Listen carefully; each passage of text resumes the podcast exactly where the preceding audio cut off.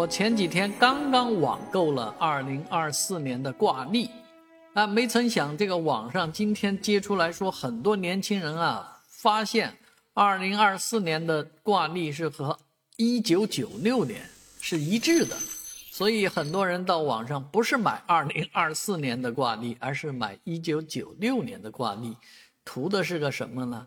图的是一份怀旧吧。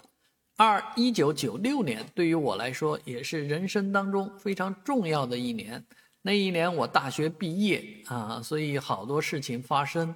虽然不一定是至至今回忆起来觉得很好的事，但是也是一个值得纪念的年份。一九九六年的挂历，如果日历当做二零二四年的日历来过，我又会如何过呢？啊，回到一九九六年，那每一天过去。又是怎么样应该能改变自己的人生命运呢？哎，这个倒是一个蛮有意思的话题啊！但是过去时光已经匆匆而过，再也回不到了，再也回不去。那那个岁月啊，一九九六年应该说是一个非常棒的年代啊。那《繁花》里面所纪念的是一九九三到一九九四年这样的一个年份。